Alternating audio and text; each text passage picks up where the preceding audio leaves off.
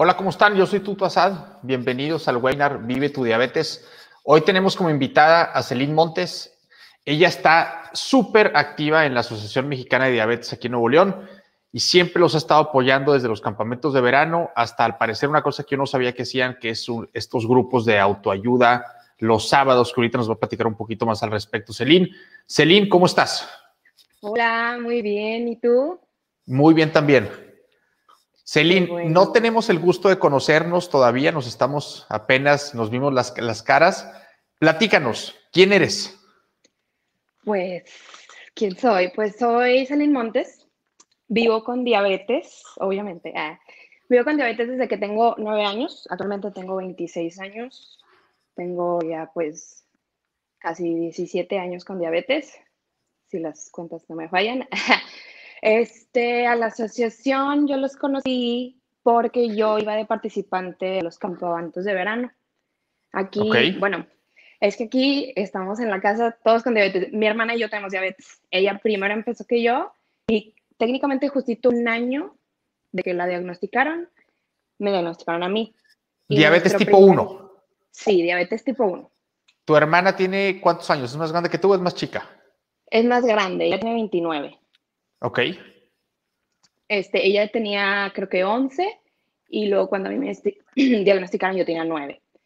Y ese año, o sea que pues la verdad todo cayó de súper sorpresa con mi hermana, luego cayó de sorpresa yo, este, pues en mi casa empezaron a investigar un montón de cosas y llegamos a la asociación, fuimos a un campamento de verano y yo salí volada, soñada, a mí me, me encantó desde el día uno, desde los nueve años, constantemente cada año yo seguía, volvía, volvía, hacía amigos, bla, bla, bla.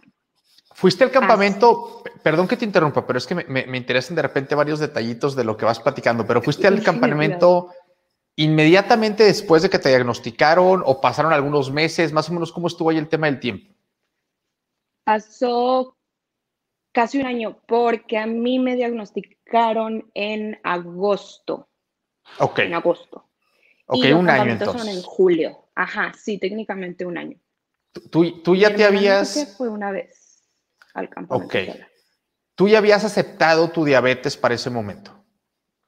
Sí, es que fue el diagnóstico de mi hermana y mi diagnóstico fueron radicalmente diferentes. Mi hermana batalló mucho, ella le tenía miedo a las agujas, mis papás estaban como o sea, pues deprimidos, frustrados de que no sabían qué hacer, que era muy difícil. Y yo siempre fui como la hermana menor, la, la entrona, la de yo sí, yo puedo, no sé qué. Y luego me salen con de que, oye, pues tú también. Y me acuerdo que un día que yo estaba de que, ay, no sé qué, pero como más por el susto de chiquita, de que, ¿cómo ya también? Pero ya ni entendía nada, ¿sabes? Yo me acuerdo que estaba llorando y mi mamá me dijo, creo que no, tú le empezaste a marcar a tus tías de que, tía, tengo diabetes eh, abuelita, tengo diabetes, no sé qué tanta cosa. Y yo la verdad no me acuerdo, pero eso me dijeron a mí. Este, y pues empezamos todo este proceso de, bueno, ahora este es el monitoreo, te tienes que picar, es la insulina, te tienes que picar. Y yo obviamente tenía miedo, pero mi hermana tenía como el triple de miedo. O sea, ella ya llevaba más de un año o un año con diabetes y ella seguía aterradísima. Yo era de que no, yo te ayudo, no sé qué. O sea, y yo siempre fui como muy proactiva, muy activa, muy positiva con eso, pero porque como que yo lo quería ver así porque yo vi que mi familia pues batallaba mucho, mi hermana batallaba mucho. O sea, ella fue mucho miedo y yo fui de que tengo miedito, pero vamos, vamos, vamos. Claro, tú, tú, eras la hermana chiquita y querías tener menos miedo que tu hermana grande, digámoslo así. Sí, sí. Por eso te aventabas más, qué padre. Sí, sí fueron muy diferentes, pero pues todo salió bien. Y un año después entonces llegas al campamento ¿Y por qué sales tan emocionada del campamento? ¿Qué pasó ahí? Pues es que yo creo que lo que a todos más les gusta del campamento, deja tú las actividades, este, y pues el, a muchos niños les da miedo separar, bueno, a los niños no, porque vas con un papá o dos papás, pero a muchos niños les da miedo como separarse de sus papás y así, pero yo creo que el factor clave en los campamentos y que todo el mundo sale muy feliz de ahí es el ver la cantidad de otros niños. O sea, porque yo hasta que fui al campamento, mi hermana hasta que fue al campamento, mis papás hasta que fuimos a los campamentos, conocimos a más gente con diabetes, más niños con diabetes, más papás con diabetes, este, y como que eso era era lo padre, era de que, ay, yo también, ay, ¿te pasa esto? Sí, a mí también. O sea, como que algo que nunca le habías podido platicar a tus amigos de la primaria o de la secundaria, pues ahí era como súper normal, ¿sabes? Qué interesante. Sí, y ya entendiste que había más personas como tú. Digo, en tu caso tú tenías a tu hermana, pero fuera de tu hermana no había nadie. Ajá, y tipo, yo al inicio fue de que, ah, pues es que somos hermanos porque somos iguales y por eso nos dio. Y luego, obviamente, ya más adelante supimos que eran como que un 5% de posibilidad, o sea, muy, muy extraño. Y ya también hasta conozco gente de que, ay, mi hermana también y yo también. O sea, al principio yo pensaba que era de que, ay, pues es que somos hermanas. Ah, bueno, pues por eso nos dio. Claro. Y luego fue que, ¿cómo no? Mi hermana, tu hermana no, tu hermana no. Yo sí. O sea. Fíjate, yo, yo tengo otro amigo que también él y su hermana tienen diabetes, pero, pero fuera de pues ellos y ahora tú y tu hermana, yo no, yo no sabía de nadie que fuera así. Sí, creo que hay unos niños en el campamento que les pasó igual. No me acuerdo de los nombres ahorita, pero unos niños participantes también fue de que a mi hermana también le dio. Y fue de que, ay, no pasa nada. Ok, qué padre. Oye, y luego entonces sales de aquí súper emocionada de ese primer campamento. ¿Qué pasa después de eso? ¿Cómo, cómo ese primer campamento te hizo regresar a más campamentos o, estar tan apegada a la asociación y estar ayudando tanto? Pues, o sea, de campamento en campamento, pues al principio tú vas porque quieres ver a tus amiguitos, bla, bla, bla. Primero iba al de niños, que al de niños tú vas con un papá o con tus dos papás. Y pues yo iba al de niños con mis papás y con mi hermana. Luego ya llegas al siguiente nivel, que es el de adolescentes, que ahora tus amiguitos que tenías ahí, ahora vamos una semana entera, porque el de niños es nada más de viernes a domingo. Y el de adolescentes es de lunes a domingo, lunes a sábado. Y solos, o sea, sin papás. Y tú dices, ahí voy, al mero despapalle con mis amigos, no sé qué. obviamente son cosas completamente diferentes porque ya es adolescentes. Y pues al principio esa es la motivación de que quieres ir yendo a tus, a ver a tus compis, a todo esto. ¿Y duermes en campamento o, vas y vienes? ¿Cómo funciona sí. eso? ¿Duermes allá? ¿Hay cabañas o carpas de ah, acampar o algo? Vamos, ah, Sí, son cabañas. Nunca hemos hecho camping, que yo sepa, pero hemos ido a diferentes lugares. Casi siempre íbamos a la... Íbamos a una hacienda, que era un hotel allá por Sabinas Hidalgo. Ese hotel ya cerró, pero ahí pues era de que había de que seis cabañas con cuatro cuartos y en cada cuarto había cinco camas, o sea, era así de que todo atiborrado de gente. Okay. Y luego nos fuimos a la cola de caballo, a unas cabañas que en las cabañas era de que una cabaña grande tenía, no sé, dos cuartos, pero como 15 camas. Y pues ahí estamos todos metidos y nos quedamos a dormir y ahí estamos toda la semana. Qué padre, qué fregón. Entonces llegas a este campamento de adolescente a pasarla muy bien y ¿qué sucede? Pues de adolescentes, pues yo la pasaba bomba, pero como que ya en otro nivel, porque el de adolescentes pues te empiezan a explicar cosas diferentes, cosas que pues ya con la edad de que, bueno, oye, pues es que el alcohol y las fiestas, que las relaciones sexuales, o sea, cosas como que más ahí y es más interesante.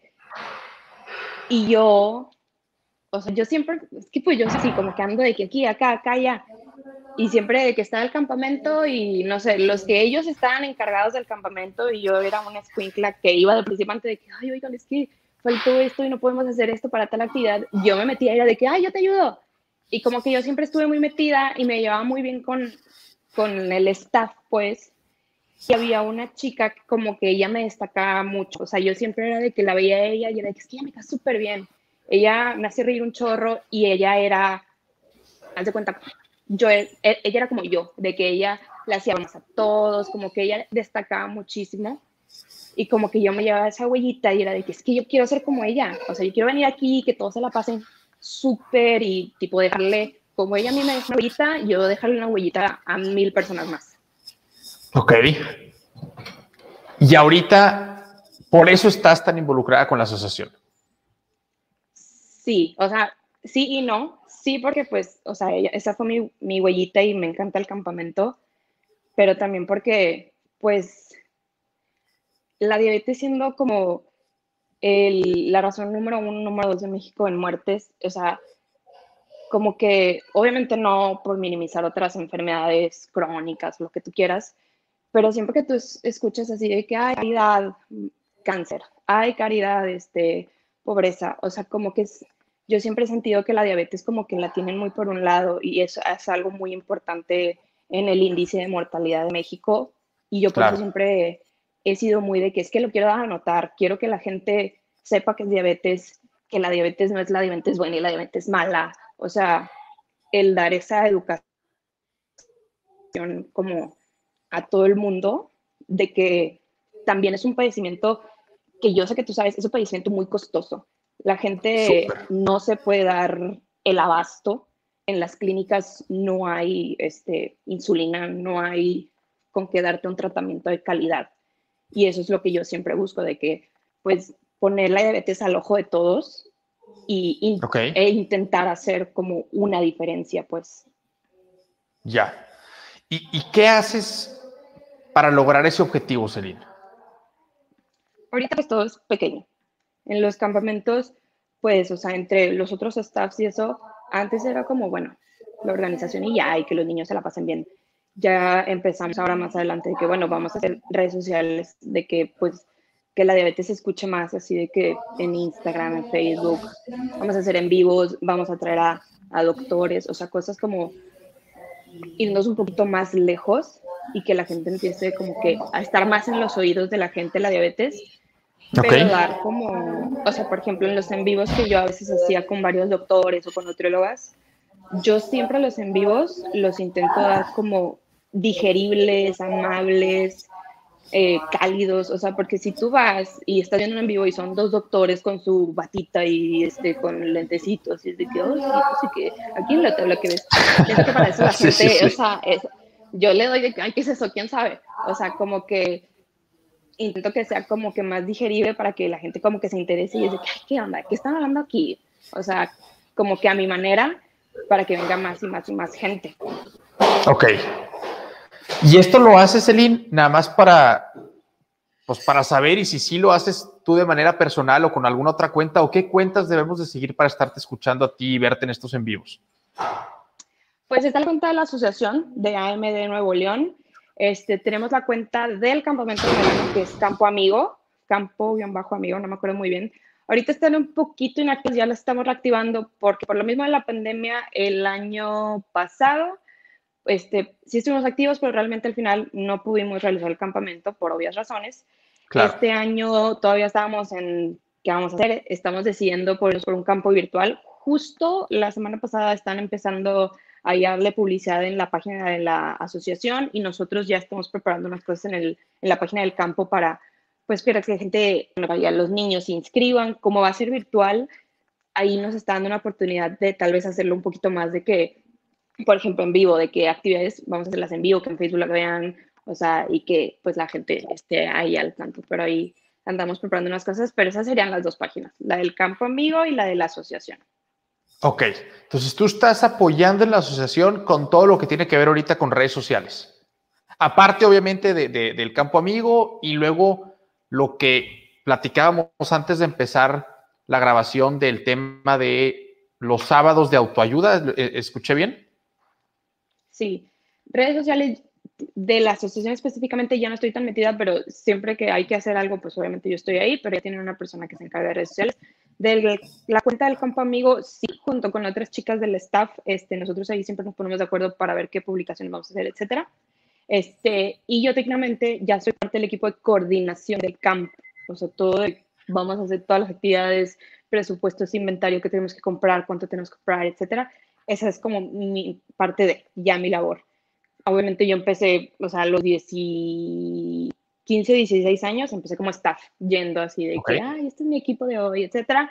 Y he ido todos estos 10 años y ahorita yo estoy parte del equipo de coordinación. Este, y los sábados, este, nosotros en la asociación tenemos el programa Regalando Vida, este, que es está, ¿cómo decirlo? Se me fue la palabra. Está patrocinado, digamos. Se me hace que es la palabra equivocada, pero está patrocinado por una asociación en Australia que se llama Life for a Child, que ellos se encargan de diferentes cuestiones, pues diabetes, cáncer, etcétera. Este, y están aquí con la Federación de Diabetes en México y cada asociación, porque pues tenemos la de Nuevo León, la de Mérida, de Puebla, etcétera.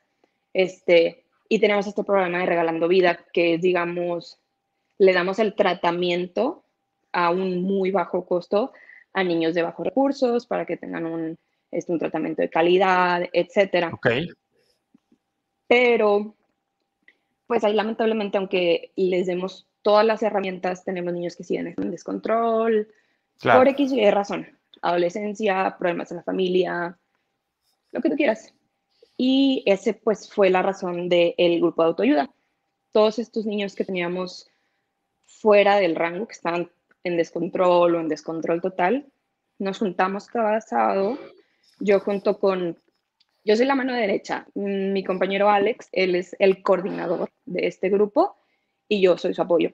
Y todos los sábados vamos, los niños vienen a la asociación, ya sea obligados o si quieren, no sé, la verdad, pero van y ahí la verdad es como una, un libro abierto, es de que, de que quieren platicar. O sea, nosotros no de que venimos a, oye, estás en tanto de hemoglobina, ¿por qué? O sea, no, ahí es de que, hey, ¿qué onda? ¿Qué hicieron la semana pasada? ¿Y cómo les fue? Un libro abierto. Y si realmente ese sábado ni hablamos de diabetes, pues ni hablamos. Pero tal vez el siguiente fue que no, pues es que a mí me pasa. O sea, como que dejarlos que ellos solitos se vayan abriendo, nosotros darles consejos, recomendaciones, o sea, darles nosotros nuestra confianza de que, oye, o sea, de que, ¿qué onda? ¿Qué está pasando? Este, como que intentarlos pues, concientizar de una manera como que más cálida, a de que, ay, es que la nutrióloga me dijo, ay, es que el doctor me regañó, ay, es que mi mamá, Claro. o sea, Eso es díselo todos los de amigo sábados. amigo. Lo hacíamos, empezamos, cuando recién empezó era todos los sábados, pero era como un poquito desgastante estar viendo todos los sábados, tanto para los chavos como para nosotros.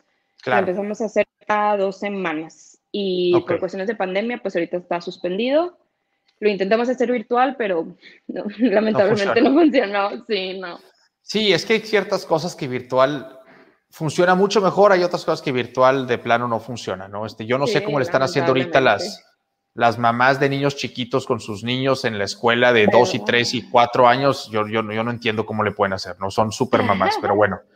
Este, me imagino que hace algo muy similar teniendo este, pues, niños que, como bien lo dices, ¿no? Algunos irán muy contentos, otros irán obligados, otros Sí. pues voy, pero no quiero, o sepa Dios, y de repente estate una hora en el Zoom, no está tan divertido. Sí, y aparte, la verdad es bien diferente. O sea, no es igual porque, o sea, no sé, digamos como que sea ahorita el grupo de autoayuda. Y yo te quiero contar de que, que me he sentido muy mal porque mi mamá me tiene hasta la chancla. O sea, estoy en mi casa, ¿sabes? No me siento a gusto al 100% como que para yo decir todo lo que quiero decir o ellos si quieren hablar con maldiciones, que hablen con maldiciones, pero pues por Zoom simplemente hay cosas que como que no, no te da el 100. Claro. Y, y esto, Selina, más para, si alguien nos está escuchando que necesita de ayuda, ¿cuáles son los requisitos mínimos y con quién se debe poner en contacto o cómo se debe poner en contacto con quién?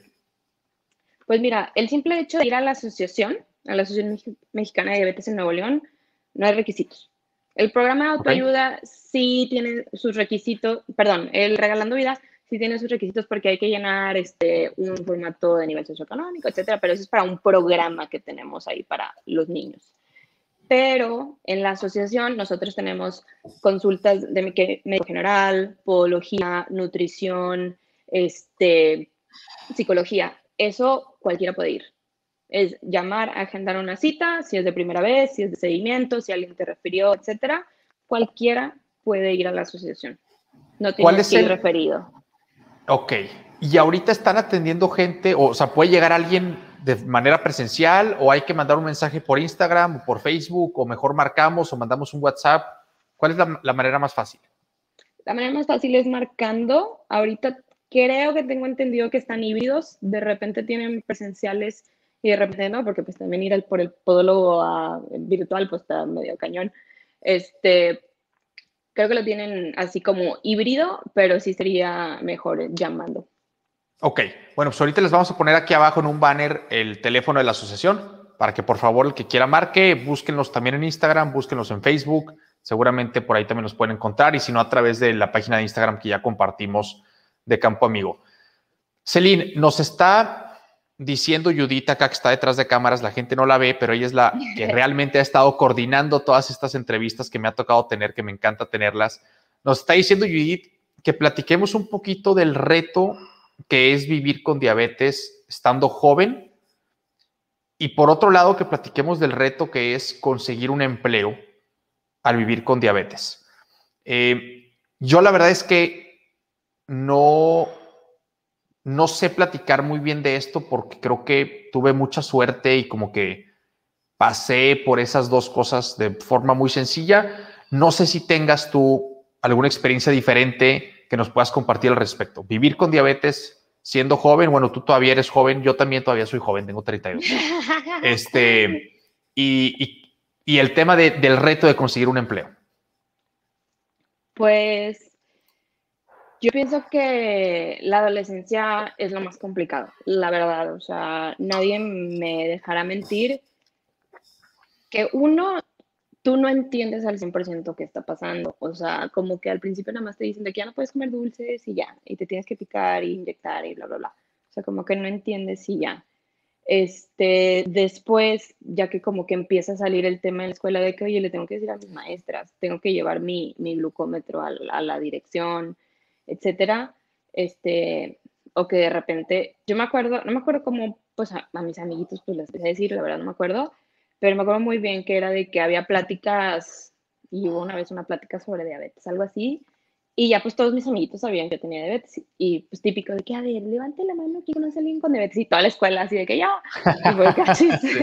¿qué le pasa a México? Ah, este, no, este, y ahí como que es donde estoy, empiezo a hacer conciencia de que a todo el mundo sabe que tiene diabetes, pero me acuerdo que a mí, no sé por qué, o sea, y, y creo que hasta la fecha nunca nadie va a saber por qué, te da pena, no quieres que nadie te vea eh, monitoreándote la glucosa, checándote el azúcar, no quieres que nadie te vea inyectándote, porque creo que también verte inyectar a un niño de 10 años tú solito como que es un shock para los otros niños, de qué, qué estás haciendo, este, pues da pena. Y lo lamentablemente, lo lamentable de que dé pena es que mucha gente pues, sabes que mejor no me voy a inyectar, no me voy a checar en todo el día y, y eso pues es la parte fea o sea, eso es muchas de las cosas que nosotros queremos concientizar, de que digan a sus amigos, no tienen por qué tener vergüenza, este, porque tanto es mal en este aspecto, en el otro aspecto, la, la, la. Pero a mí me daba vergüenza. Y me acuerdo que una vez, obviamente somos niños y no sabemos nada, pero estaba en la escuela, no me acuerdo, un recreo o algo así, y le dije a un amiguito de que, ay, me das una papita o algo así, quién sabe. Y me acuerdo perfecto, y me acuerdo perfecto de la persona me dijo, no, porque me vas a pegar la diabetes. Y yo así, ¿qué qué? O sea, cosas así que como que pues los niños no sabemos. Y niños y adultos, o sea, porque si tú no tienes diabetes, no vives con nadie ni conoces a nadie, pues realmente no tienes por qué saber sobre diabetes. Claro, claro. No, a ver, hay mucha gente que tiene diabetes o vive con algún familiar con diabetes y aún así no conoce nada sobre diabetes. Entonces, menos si, si la única persona que conoces es la amiguita que te toca verla cada vez en cuando porque está en la misma escuela, ¿no? Fíjate que ahorita que decías, Celine, de ese tema de que da vergüenza o miedo o pena el inyectarse, por ejemplo. Y me quedé pensando el por qué a mí nunca me dio eso. Y, y me acordé cuando me da diabetes a mí, yo tenía 13 años. No, 14, no, tenía 13 años casi por cumplir 14 y me toca un doctor que me acuerdo perfecto y yo creo que eso fue lo que, por eso digo que yo, tuve mucha suerte, me toca este doctor que me dice, Tuto, cuando te vayas a inyectar, no te vayas a meter al baño a inyectarte. Donde estés comiendo, donde estés parado, donde estés sentado, no importa dónde estés y con quién estés, te levantas la camiseta, les enseñas la panza y te inyectas y que te vean todos. Y yo, órale, ok, ¿por qué? Y me dice, porque si tú te vas al baño a inyectarte como escondido, alguien puede verte y puede pensar que estás haciendo algo malo. Puede pensar que te estás poniendo alguna droga. Me dice, pero si tú estás platicando con otras cuatro o cinco personas, te levantas la camiseta y te inyectas, claro que la gente se va a sacar de onda, no te voy a decir que no. Pero lo último que les va a pasar por la cabeza es este güey se está drogando como si nada enfrente de mí, ¿no? Entonces, como que cuando me dijo eso, dije, órale, qué interesante. Y así lo hice toda la vida. Este, y obviamente de repente me toca que me ven niños chiquitos que no tienen ni idea de qué estoy haciendo y me preguntan, ¿qué es eso? Y ya les digo yo, pues es que fíjate que yo tengo diabetes y trato de explicarles, seguramente no me entienden nada. Y luego hay algo bien interesante que también pasa que me di cuenta, digo, estoy diciendo que esto lo he hecho un millón de veces, ¿verdad? En los casi 20 años que tengo con diabetes. Pero de repente creo que lo hago tan casual que aunque lo haga enfrente de diferentes personas, muchas veces ni siquiera se dan cuenta. Porque no hago, digo, afortunadamente ahorita tenemos las plumas de insulina, ¿no? Que pareciera que tienes, de hecho ya no sé ni dónde está mi pluma, ah, aquí está. Este, o sea, pues está la pluma y ni siquiera sabes qué es una pluma o qué es eso y es muy fácil, ¿no? No es como antes que había que ponerle la jeringa y meterle el aire al frasco y sacarle el frasco. En el frascote, sí. Correcto, entonces tenemos esas ventajas ahorita, ¿no? Sí, y me acuerdo que esto de la pena, de la pena fue como en la primaria. Realmente no sé cómo fue el switch. Yo creo que fue el campamento. Ahorita que vamos a empezar, yo creo que fue el campamento lo que me cambió el switch, porque yo me acuerdo perfecto que en la secundaria yo hacía eso. Era de que, obviamente está mal, pero terminábamos del recreo, nos subíamos todos a nuestros salones y yo ni siquiera en mi banco, o sea, yo no era nada discretona. Yo me sentaba así en el, en el escaloncito que tienen los, los salones siempre, me sentaba y me levantaba la blusa y ¡pum! Y todos, ¿qué? a mí me valía, o sea, no sé si lo hacía porque, porque quería que me vieran o porque realmente me valía. Me acuerdo que ya también tuve ese switch súper radical, este, y eso era cuando yo me inyectaba con pluma o, con jeringa. Y ahorita traigo la, la microinfusora y ahorita ah, traigo, que, traigo que el Viper, traigo que el AirPod, que todo esto, pero pues también ando ahí con la zona así para todo lo que da.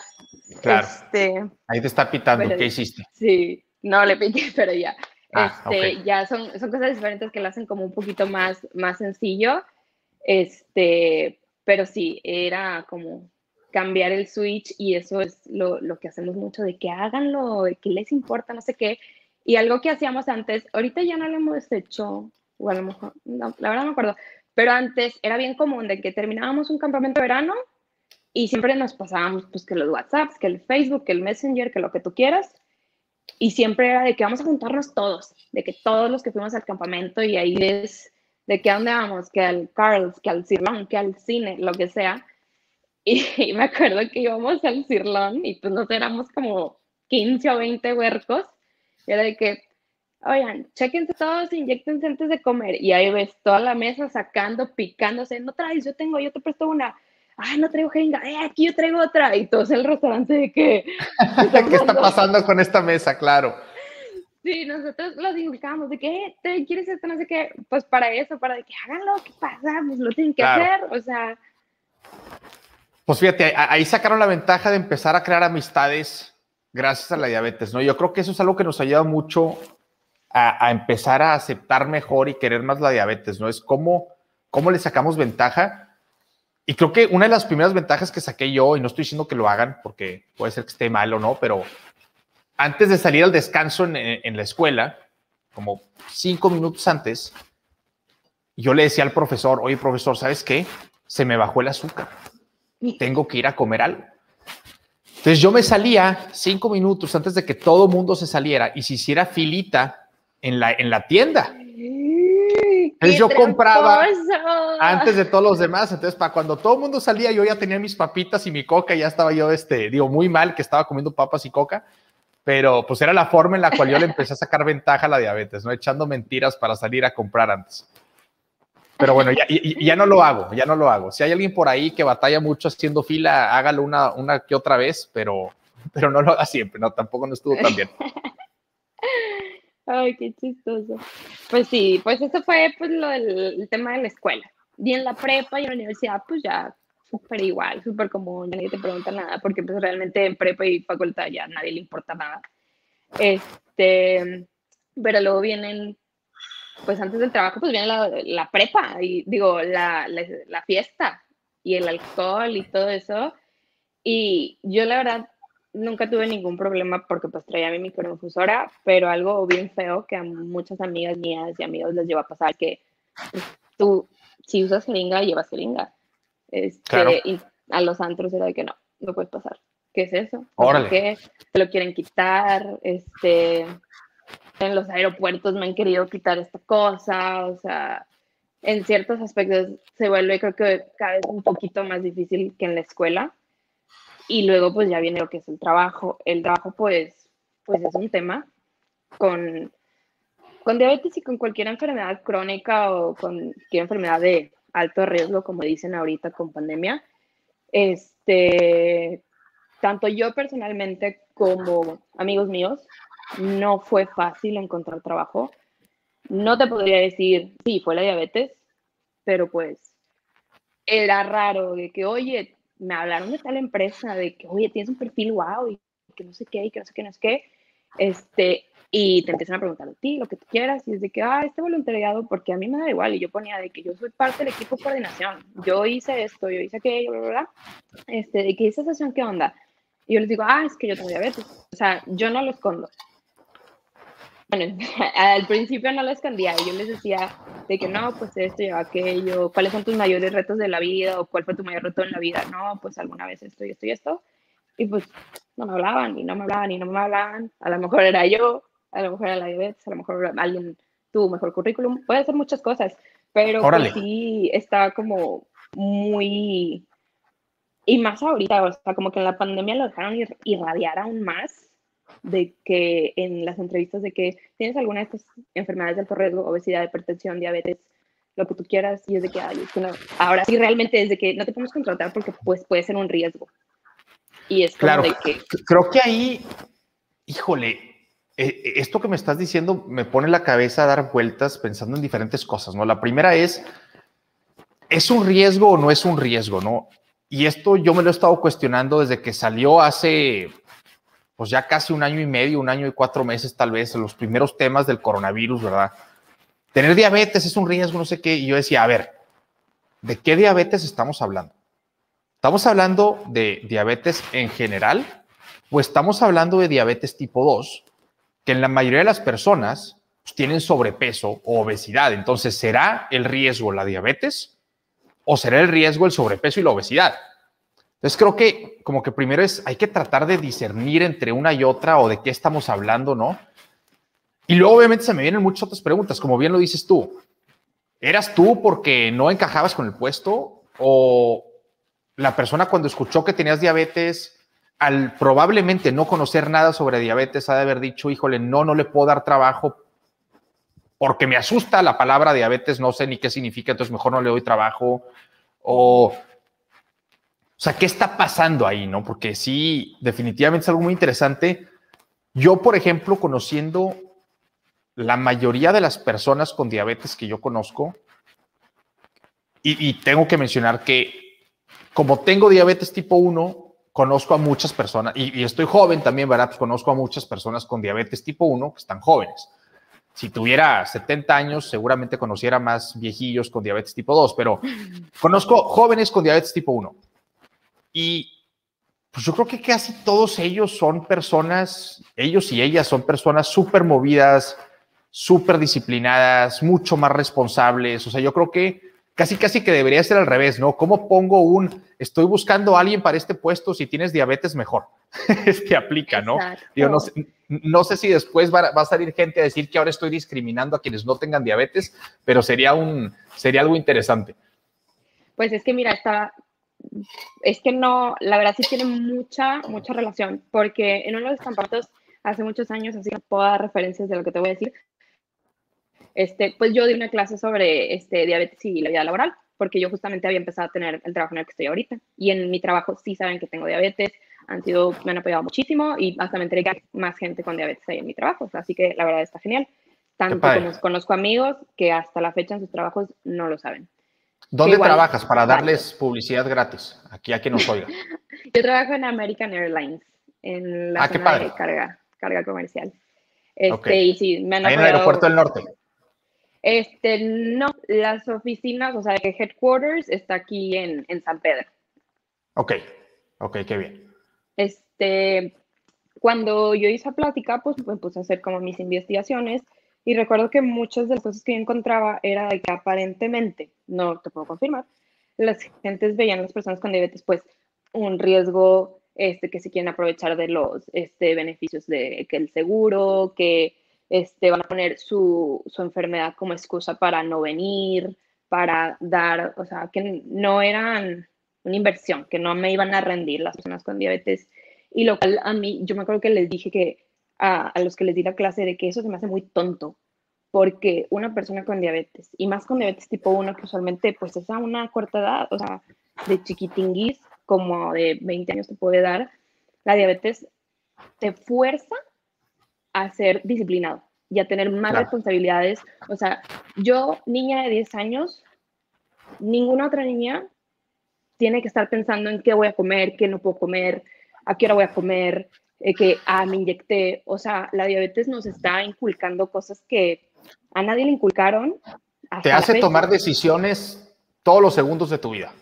Exacto, o sea, te hace mover como el hámster desde una edad mucho más temprana y se nota siempre, o sea, no, no hay manera de desmentir esto, de que una persona con diabetes siempre es como de que, como que resalta muy fácil, o sea, es como una persona que siempre está de que, ah, yo lo hago, o yo hago esto, como que siempre la gente con diabetes es mucho más movida, o sea, tienes mucha razón. Yo lo he confirmado con todos los niños que tengo en el campamento y se les he dicho, todos los que tenemos diabetes somos personas movidas, somos personas que brillamos y que a las empresas les tenemos que hacer saber, yo soy una inversión para ti y yo hasta puedo llegar a no tener que comentar sobre mi diabetes porque mi diabetes no es un pedimento. Yo controlo bien mi diabetes y es como si nada, yo vivo como una persona completamente normal. Está súper interesante esto, Celine. Déjame se me ocurre una idea y como siempre se me están ocurriendo ideas, a veces son muy tontas. Por lo general son ideas muy tontas, pero bueno, de vez en cuando sale una buena. ¿Por qué no hacemos algo para decir, sacar este mensaje allá afuera a las empresas y decir, te conviene contratar a alguien con diabetes tipo 1? Y realmente expresarlo, porque creo que lo que yo comenté es lo mismo que estás comentando. Vamos a en una vez hacer un poquito de investigación a ver qué tan cierto es, pero me pareciera que sí puede ser cierto. Si tienes 10 años y desde los 10 años estás haciendo matemáticas en tu cabeza porque tienes que entender cuántos carbohidratos te estás comiendo y cuántas unidades de insulina te inyectas por cada cuántos carbohidratos, entonces cuánto te vas a inyectar y si te, lo tienes que inyectar antes o después de comer.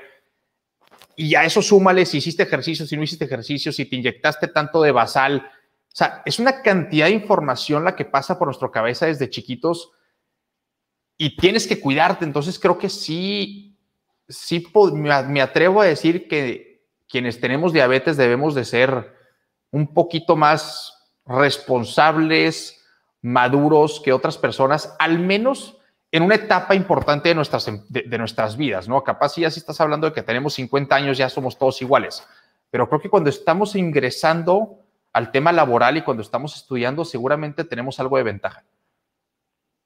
La verdad es que sí. Y a mí yo, muchas cosas que son, o sea, cosas que realmente yo quisiera hacer, es que cuando ahí vas a la INEGI y ves de que pues el índice de mortalidad, lo que tú quieras, de que la primera o segunda razón, ya no sé ni dónde estamos, de mortalidad, diabetes. Es eso es totalmente falso. No es la diabetes, es el mal control de la diabetes. Una persona con diabetes, porque tenga diabetes no se va a morir. Es una persona con mal control, es la que, bueno, puede morir. Y eso es a mí lo que me frustra muchísimo, de que yo estoy aquí perfectamente controlada, tal vez no estoy perfectamente controlada, pero vengo aquí, te voy a demostrar y te puedo comprobar de que estoy perfecto y la diabetes no me impide nada. Claro. Sí, y, y, por eso también me cuestionaba yo lo que te decía el coronavirus, ¿no? Oye, es que es de alto riesgo. A ver, espérate. ¿Es de alto riesgo porque tiene diabetes y listo, punto, se acabó? ¿O es de alto riesgo porque está descontrolado, porque tiene sobrepeso, porque tiene aparte la diabetes hipertensión, colesterol y sepa Dios qué otra cosa. O sea, ¿por qué estás diciendo que son de alto riesgo? ¿no? Que sí podría ser, creo yo, la diabetes en sí, ¿no? Por decir, es que te da una infección y se te va a subir el azúcar a 300 y pues bajarte el azúcar de 300 por, porque es la reacción de tu cuerpo al pelear la infección, pues ya hace que la sangre te fluya menos bien y que la energía y lo que tú quieras, ah, bueno, ya hacer otra cosa. Pero creo que en la mayoría de las ocasiones es precisamente lo que tú dices, no es estamos hablando de un mal control de la diabetes, no necesariamente de la diabetes. Exacto, y también cuando tienes otras enfermedades este, incluidas, tanto como el sobrepeso y la hipertensión, me acuerdo que cuando recién estaba lo del coronavirus, que este, mostraban que no, pues las personas que pues lamentablemente fallecieron, este tenía diabetes y siempre era diabetes, hipertensión, diabetes, hipertensión, hipertensión y siempre era como lo más de hipertensión y pues de seguro era diabetes tipo 2 y alguien grande, no estaba controlado, porque también hicieron una plática sobre coronavirus, este, unas personas de Harvard, era como un webinar también abierto y cada país decía, no es el tener diabetes, es el tener diabetes junto con otro montón de cosas que te da obviamente, pues que es una persona que no está en control. O sea, claro. Eh, sí, sí, sí. la diabetes es. Claro. Sí, eh, eh, la diabetes es un factor y a veces es el factor que más fácil se ve y por ende es más fácil culparlo. Pero creo yo que en muchas ocasiones, de hecho en el 95% de las ocasiones, la diabetes es un efecto de una mala alimentación y de una mala calidad de vida y de una mala, eh, o sea, porque viene de alguien que tiene sobrepeso, que no se ha cuidado, etcétera, etcétera, etcétera, ¿no? Entonces no, no, y, aquí a ver si no me meto yo en problemas de políticamente correcto o incorrecto por andar diciendo esto, pero bueno, es la verdad y prefiero decir la verdad y meterme en problemas, pero ayudar a más personas. Este, entonces espero les caiga bien lo que dije. Pero, pero eso es cierto, es, es un factor que muchas veces es indicador de otras cosas que están mal. No es que esto sea lo que está mal, ¿me explico? Sí, la diabetes tipo 2 sí realmente se puede evitar. O sea, cuando te ponen cosas de que evita la diabetes y no sé qué, evitamos la diabetes tipo 2. Claro. Sobrepeso, la mala alimentación, etcétera, etcétera. Este, tanto como lo genético, ahí siempre nos vamos a ver con lo que es diabetes tipo 2. Lamentablemente la tipo 1, pues lo, a quien le caiga, le cayó. Te cayó porque te cayó, sí. Te cayó a los 10 años y estabas haciendo lo mismo que tus amiguitas de, de 9 años, perdón.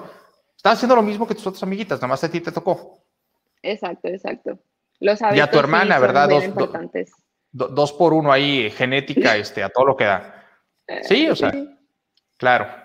Oye, Celine, y déjame regreso un poquito, pero al principio, recién diagnosticadas, digo, no recién diagnosticadas, pero o sea, cinco años después de que ambas fueron diagnosticadas, ¿cómo era esa relación entre hermanas? O sea, ¿se fortaleció? Eh, se, ayudaban? ¿Se competían? ¿Qué pasaba? Pues la verdad, siempre ha sido igual. O sea, la relación con mi hermana ha sido una relación de hermanas, pero no es como hay veces que las de que, ay, somos mejores amigas y eso. O sea, ha sido siempre una relación muy básica eh, y en ciertas cosas como que sí, sí, pues congeniamos mucho de que, ay, me pasó esto, ay, a mí también. O sea, como que en ciertas cosas como lo podemos compartir simplemente ella y yo. O no sé, pasan situaciones de que en, en casa o, por ejemplo, de viaje, de que, ay, andamos camine y camine. Y yo sí, que ya no puedo más ando en 30, ayuden en una coca. en 30. Este, o sea, ejemplo, pero puede pasar, puedes pasar a estar en 30, pero digamos que eso sí, y de que no sé, otras personas, de que mis papás, de que no, anda, ya vamos a llegar, ya vamos a llegar, o sea, como que es de que espérate, o sea, de que mi hermana anda mal, o mi hermana se siente mal, o mi hermana tuvo una hipoglucemia, y siempre que tienes una hipoglucemia, al rato andas todo madreado, o sea, sí, sí, sí. como que en esas cosas de que entre ellas y ella y yo congeniamos, o entre ella y yo nos defendemos, de que, oye, o sea, sabes que no es fácil, o sea, de que claro. Ok. Me asustaste con eso en 30. Fíjate que yo nunca he estado en 30. Lo más bajo que he estado. Has estado en 30. Bueno, al menos, al menos no que yo sepa. Lo más bajo, el número más bajo que he visto es 42. Y creo que lo vi hace relativamente poco, no sé, un año o dos años, algo así. Y lo que sí me ha sucedido es, yo traigo el sensor este del brazo, es que de repente sí me dice low, low y para abajo. Y obviamente me entra un pánico de ya me voy a morir y me abro el refrigerador, el congelador, saco jugos, nieve, papitas, me trago todo, ¿verdad? Porque la verdad es que lo que pienso cuando veo algo así de, de, de como la flechita para abajo y en rojo, y, Digo, en una de esas me muero, pero si como suficiente, en una de esas me revivo solito, ¿verdad? Entonces me vale gorro. Obviamente, a las hora y media, dos horas, ando en 400 y ahora empieza el sub y baja hasta que me puedo mantener. Ya casi no lo hago. Antes me pasaba, todas las noches que se me bajaba el azúcar, me pasaba algo así porque, porque me, entraba mucha ansia y cometí el error de ir a la cocina para corregirme. Ahora tengo mi Gatorade chiquitito, así de este tamaño, ya le estoy haciendo publicidad a Gatorade yo. este, en mi buró. Entonces me tomo la mitad y me vuelvo a dormir y luego pues me vuelvo a tomar la otra mitad y así me la llevo y ya me controlo mejor. Pero, pero cuando veo el rojo y para abajo, yo me asusto y me como todo lo que haya. Sí, a mí también me ha pasado. O sea, yo sí estaba más baja que eso. Yo creo que también una cosa es el freestyle, porque yo también tengo el freestyle y siempre como que es muy exagerado, porque yo usado otros glucómetros y de que, no sé, en el otro glucómetro me marcaba 50, lo que tú quieras, y el freestyle siempre me marcaba mucho más bajo. Si he tenido bajas más severas, solamente una en mi vida he tenido baja severa, en que sí perdí la conciencia. Este, pero no, a mí se me han dado más, más, más, fuertes. Hay más fuertes y sí también me dan, claro, los atracones, como hay veces que te puedes controlar de que solo me voy a tomar un juguito y ya.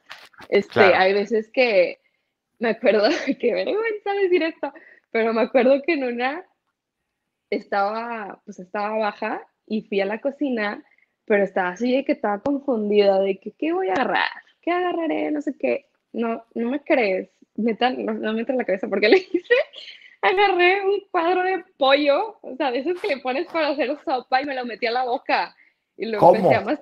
o sea, literal, fui de que a mí a la cena y es de que, ay, ¿qué voy a agarrar? Así como que viendo de que se agarró unas galletas o se agarró un Pero eso, eso ni azúcar tiene, o sea, estabas en otro canal. Sí, sí, yo estaba que perdida y es de que, mmm, un cuadro de pollo. Y agarró un cuadro de pollo y fue de que, así, horrible, horrible. Pues claro, claro. Sí, no, es una locura.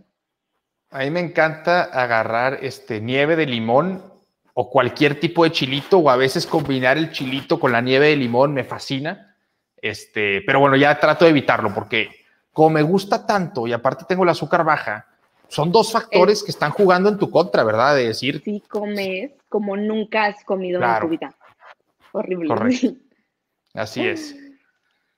Pues qué interesante todo lo que nos platicas. Me quedo con la tarea a ver si sí podemos hacer algo de la mano con la asociación para, para comunicarle a las empresas no que simplemente contraten gente con diabetes porque es igual, sino decir, es mejor la gente con diabetes. Creo que ese debe ser el mensaje, ¿no? Contrata gente con diabetes porque realmente te conviene.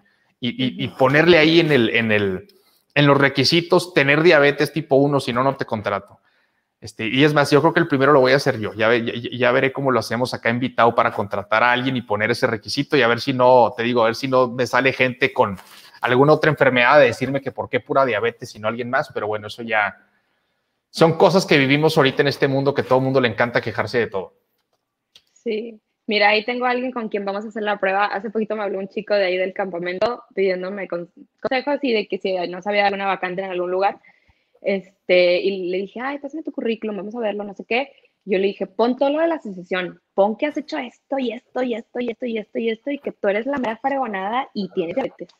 Tú di, porque, y también, obviamente una cosa es de que, ah, bueno, sí, yo soy diabético, este, y soy muy bueno y no sé qué, pero también obviamente nuestra responsabilidad de que, bueno, es que yo estoy en buen control y por eso puedo presumir todas esas cosas que te puedo dar. Sí, claro. Claro, sí, sí. no se vale llegar a decir, tengo diabetes, te conviene y ando en 8.5, ¿verdad? Tienes que estar abajo de 7. En 15 o algo así vayan a llegar de hemoglobina la Claro. Exactamente. Oye, Celine, pues me dio muchísimo gusto conocerte. Espero volver a platicar más tiempo contigo después. A ver si me doy la vuelta. Bueno, no estés en la asociación, pero después me encantaría este, darme la vuelta a la asociación, conocerte, tomarnos un café. De verdad, muchas gracias por tu tiempo. No, hombre, de nada. Y a ti por invitarme aquí. Con todo gusto, cuando quieran. Encantado. Nos vemos. Muchas gracias a todos por escucharnos. Bye bye. Chao.